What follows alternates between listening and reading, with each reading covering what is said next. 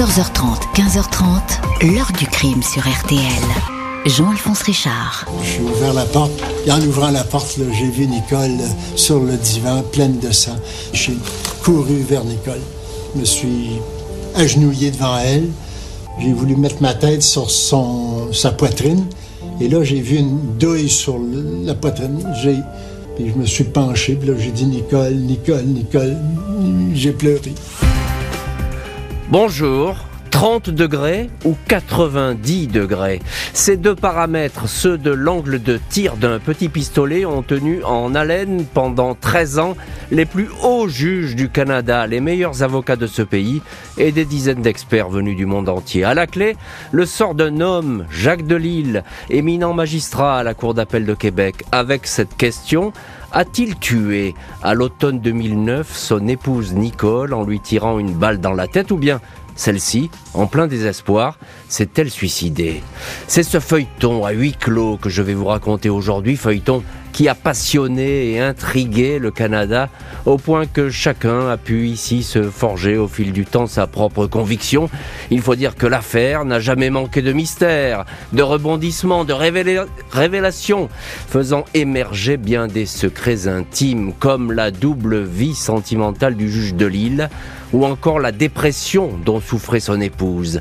Maladie suffisamment grave pour qu'elle décide d'en finir Question que nous allons poser dans cette heure du crime à nos invités, acteurs et témoins de cette histoire. 14h30, 15h30. L'heure du crime sur RTL. Dans l'heure du crime aujourd'hui, l'affaire Jacques Delisle. À l'automne 2009, ce magistrat respecté de la Cour d'appel de Québec et fraîchement retraité se retrouve au centre d'une mort qui pose bien des questions, celle de son épouse. Jeudi 12 novembre 2009, 10h31 du matin, une opératrice du 911, le numéro d'urgence en vigueur au Canada et dans la province de Québec, réceptionne un appel depuis un appartement situé au 2201 chemin Saint-Louis, une adresse qui borde le fleuve Saint-Laurent. J'arrive à la maison, ma conjointe s'est enlevée la vie Qu'est-ce que je fais demande un homme, essoufflé, paniqué. Il y a un revolver à côté d'elle, précise-t-il. L'interlocuteur dit s'appeler Jacques Delisle, magistrat honoraire. Il y a quelques mois, il officiait encore à la Cour d'appel de Québec. Le policier, Jean-François Bégin, en patrouille dans le quartier, est accueilli par Jacques Delisle qui l'attend dans le hall de l'immeuble. L'ancien juge, 74 ans, lui explique tout de suite que son épouse, Nicole Rainville, 71 ans, s'est tiré une balle dans la tête. Elle s'est suicidée car elle ne supportait plus la dégradation de son état physique. Elle était paralysée du côté droit à la suite d'un accident vasculaire cérébral. De Lille raconte être sortie de l'appartement vers 9h30 pour aller à la supérette du coin, chez Rosette. En rentrant, il a découvert sa femme sans vie. L'homme précise qu'il s'était auparavant disputé avec elle. Il lui avait dit en avoir marre, que son état de santé l'empêche d'avoir une vie normal, il lui aurait lancé ⁇ Ça va finir, un jour, tout ça !⁇ les policiers entrent dans un appartement où l'on entend de la musique classique. Nicole Rainville est étendue sur le sofa, la tête posée sur un oreiller, les yeux fermés, la bouche ouverte, les jambes allongées sur le canapé. Elle porte une blessure de 3 cm à la tempe gauche. Le sang a commencé à sécher. Il y a aussi du sang sur le canapé. Le bras droit de la victime, paralysé suite à son AVC, est replié sur la poitrine. Le gauche pointe vers le sol. À proximité se trouve une arme de poche, un petit pistolet Sterling calibre 22.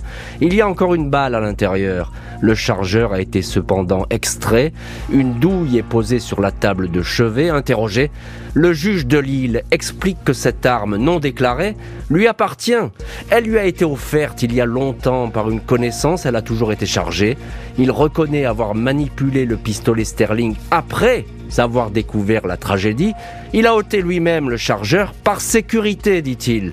Le pistolet est examiné par la police scientifique. Le métal ne porte aucune éclaboussure ou gouttelette de sang, comme ce devrait être le cas dans ce genre de suicide. Pas la moindre empreinte non plus. Ce qui laisse à penser que l'arme a été essuyée. Mais pourquoi? La police de Québec se pose beaucoup de questions, au point que les officiers qui ont visité l'appartement pensent davantage à une scène de crime qu'à celle d'un suicide. Pour eux, le lourd handicap de la victime ne lui aurait pas permis de se tirer une balle dans la tête. Plus intrigant encore, la présence de suie et de grains de poudre dans la paume gauche de Nicole. Un tir ne laisse pas ce genre d'empreinte. Il y a surtout l'attitude de Jacques Delisle. Il a touché le pistolet. Il a aussi demandé au secours de ne pas ranimer son épouse. C'était la volonté de Nicole, répète-t-il. Tout cela a troublé les témoins. Les causes de la mort restent pour le moment inconnues. Les policiers vont ainsi continuer à enquêter pendant sept mois sur le décès de Nicole Rainville, épouse de Lille, et surtout sur le profil de son mari. Celui-ci est placé sous surveillance. Lors d'une filature, il est surpris plusieurs fois en compagnie d'une femme rendez-vous galant, une certaine Joanne Plamondon, mariée, 54 ans, secrétaire au palais de justice, la maîtresse de Jacques Delisle depuis deux ans. Il formait des projets de vie commune, un mobile de meurtre parfait pour les enquêteurs. 15 juin 2010, Jacques Delisle est mis en accusation pour le meurtre de Nicole Rainville. L'ancien juge est le suspect numéro un dans une affaire de meurtre. Il dément avoir tué son épouse, mais les accusations vont s'accumuler. 17 novembre 2009, cinq jours après la mort de Nicole, le pathologiste André Bourgault procède à l'autopsie de la victime. Il prend soin d'examiner l'orifice d'entrée de la balle, la tempe gauche, et celui où elle est allée se loger, et s'y trouve toujours dans l'occipital droit. Même s'il n'y a pas de trou de sortie, le légiste est certain de la trajectoire rectiligne du projectile. Il indique avoir eu confirmation en effectuant, comme c'est l'usage, des coupes du cerveau. Il en déduit que la victime était sans doute debout, les bras le long du corps, les pommes tournées vers l'avant, un tir à 30 degrés qui, selon lui, exclut le suicide. Le projectile a emprunté une direction de la gauche vers la droite, d'avant vers l'arrière et a pratiquement été horizontal, écrit l'expert. Les balisticiens de la police de Québec mènent plusieurs expériences et abondent dans ce sens. Selon eux, il est certain que la tache noire retrouvée au creux de la pomme de Nicole provient de résidus de poudre, mais pour cela, il fallait que cette main gauche ne tienne pas l'arme, mais au contraire soit proche dans l'embouchure du canon, comme si la malheureuse avait effectué un ultime geste de défense. Il est en effet impossible de placer sa main près de l'ouverture du canon tout en pressant la détente, surtout pour Nicole affaiblie et lourdement handicapée.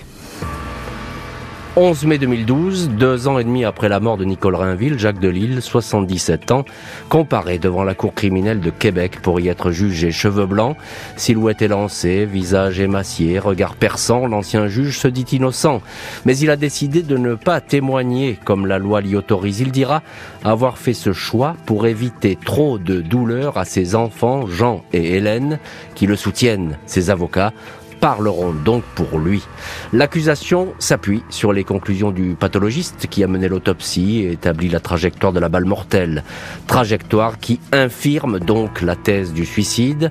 Le cerveau n'est pas un très bon milieu pour vraiment bien voir les trajectoires, mais on voyait qu'il y avait quand même une direction vers l'arrière, bien visible, argumente le docteur Bourgault.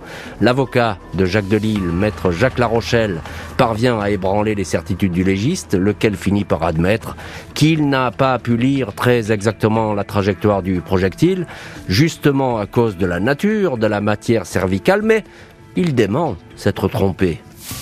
23 mai 2012, après 12 jours de procès, la foule fait le siège du tribunal pour venir écouter la 21e témoin, la maîtresse de l'ancien juge. À la barre, la secrétaire, Joanne Plamondon, prend soin d'éviter du regard l'accusé. Elle a rencontré Jacques Delisle en 92, mais c'est quelques mois seulement avant l'AVC de l'épouse que la relation s'est précisée. Elle décrit un homme pâle, bouleversé par la tragédie. Juste avant, Delisle lui avait proposé de vivre avec lui son épouse allait être placée dans un centre spécialisé. Il avait réitéré sa demande, mais l'enquête a perturbé leur projet. Il lui avait demandé de venir s'installer dans l'appartement. Vu les circonstances, elle avait hésité, puis accepté. Je l'aimais, je crois qu'il m'aimait aussi, dit-elle. Pour l'accusation, Le mobile est clair, sentimental, se débarrasser d'une épouse devenue gênante, mobile également financier. Une notaire affirme que le divorce aurait coûté à Delille 3 millions de dollars canadiens, un peu plus de 2 millions d'euros. 12 juin 2012, après trois jours de délibération, l'ancien juge est condamné à la perpétuité sans libération possible avant 25 ans. On croit alors que l'ancien juge va finir ses jours en prison. Plus aucun recours judiciaire possible, même la Cour suprême a été saisie. Mais on se trompe, une expertise inattendue va voler à son secours. 19 mars 2015, alors que Jacques Delisle est incarcéré depuis trois ans, un reportage télé de la chaîne CBC et Radio-Canada fait trembler le dossier. Delisle, bientôt 80 ans, vieilli, amaigri, apparaît sur les écrans interviewé derrière les barreaux du pénitencier de Sainte-Anne-des-Plaines. Il déclare qu'il a caché la vérité. Le matin du drame, Nicole lui a demandé d'aller chercher son pistolet. Elle ne voulait plus vivre. Il lui aurait alors remis l'arme après l'avoir chargé.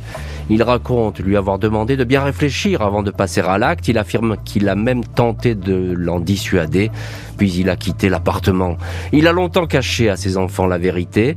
Il a demandé à son avocat de tout leur raconter. Ils ont été effondrés par la nouvelle, mais ont continué à le soutenir. Dans ce même documentaire, Jean Delille, le fils, confirme Cette journée-là, on a perdu notre mère et on a perdu notre père. Là, maintenant, on veut le sauver. La contre-enquête ne s'arrête pas là, elle présente les conclusions de trois nouveaux experts indépendants. Ils contredisent vigoureusement les résultats de l'autopsie. Le docteur Michael Schrum accuse son confrère de n'avoir pas suffisamment examiné le cerveau. Il n'a pas pu identifier, dit-il, la trajectoire du projectile dans la tête de la victime. Fait beaucoup plus troublant, les fameuses coupes du cerveau qui auraient dû être conservées. Seul moyen de déterminer la trajectoire, ont disparu. Pas de photos non plus de ces fameuses coupes. Ont-elles vraiment existé? Un balisticien indique que le suicide est possible grâce à un tir effectué non pas à 30 degrés, comme l'affirme l'autopsie, mais à 90 degrés. Le doute s'installe. Jacques Delisle, le seul juge à avoir été condamné pour meurtre au Canada, a épuisé tous ses recours. Il saisit alors le ministre de la Justice qui va mettre 6 ans à lui répondre. Euh, l'ancien juge de Québec va devoir patienter encore six ans en détention pour obtenir la réponse du ministre de la Justice avec l'espoir d'un nouveau procès. 7 avril 2021, le ministre de la Justice du Canada, fait rarissime, ordonne la tenue d'un nouveau procès pour Jacques Delisle. Le ministre David Lametti se dit convaincu qu'il y a des motifs raisonnables de conclure qu'une erreur judiciaire s'est probablement produite. L'ancien juge, 86 ans, est remis en liberté provisoire. La justice va s'interroger sur le bien fondé d'organiser une nouvelle audience tant le dossier semble pollué et bancal. Finalement, il est décidé qu'en l'absence des prélèvements, les coupes du cerveau que le légiste aurait dû conserver, il sera impossible de soutenir l'accusation de meurtre, impossible de certifier la trajectoire exacte de la balle. 8 avril 2022, après un an de réflexion, les magistrats concluent à l'inutilité d'un nouveau procès. Ils optent pour l'arrêt pur et simple de la procédure. La justice ne pourra pas être rendue en raison de la négligence inacceptable du légiste pathologiste. Ce dernier n'a pas conservé des pièces à conviction capitale. Après neuf ans de pénitencier, l'ancien juge Jacques Delisle est déclaré libre, innocent. À l'annonce de la décision, entouré de ses deux enfants, il frappe dans ses mains. Cela fait plus de dix qu'il affronte cette procédure. Il souhaitait pouvoir tourner la page et passer les derniers jours qui lui restent auprès de sa famille, indique l'un de ses défenseurs, maître Maxime Roy, selon l'avocat. Le jugement est définitif et inattaquable. Depuis le 8 avril 2022, l'ancien juge de Québec, coupable de meurtre pendant 10 ans, est un homme libre et blanchi. Il faudra encore attendre le 8 mai pour savoir s'il y aura un nouveau procès. La remise en liberté définitive de Jacques Delisle signe pour lui la fin de dix années de cauchemar où il aura été soutenu sans la moindre hésitation par ses enfants. Si j'avais un seizième d'épaisseur de doute que mon père a tué ma mère, je ne serais pas ici, avait déclaré son fils Jean de Lille lors d'une audience. Deux vieux amis de l'accusé avaient même proposé de régler une caution si celle-ci avait été exigée. Un homme exigeant, mais incapable de faire le mal, avait déclaré un de ses deux amis. Reste toutefois que la décision de 99 pages, qui met un point final à la procédure, diffuse un parfum d'inachevé.